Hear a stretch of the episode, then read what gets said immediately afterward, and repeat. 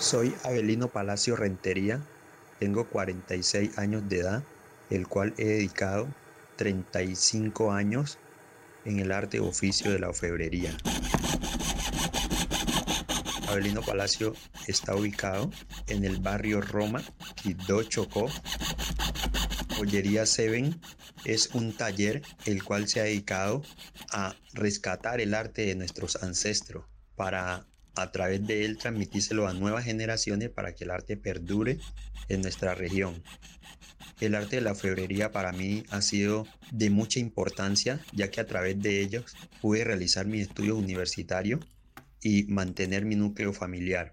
Y a través de la orfebrería también he ayudado a que otros jóvenes puedan compenetrarse con esta bella labor. La gente sepa dónde se hace, cómo se hace y poder continuar apoyando a todos los que puedan lograr aprender este arte.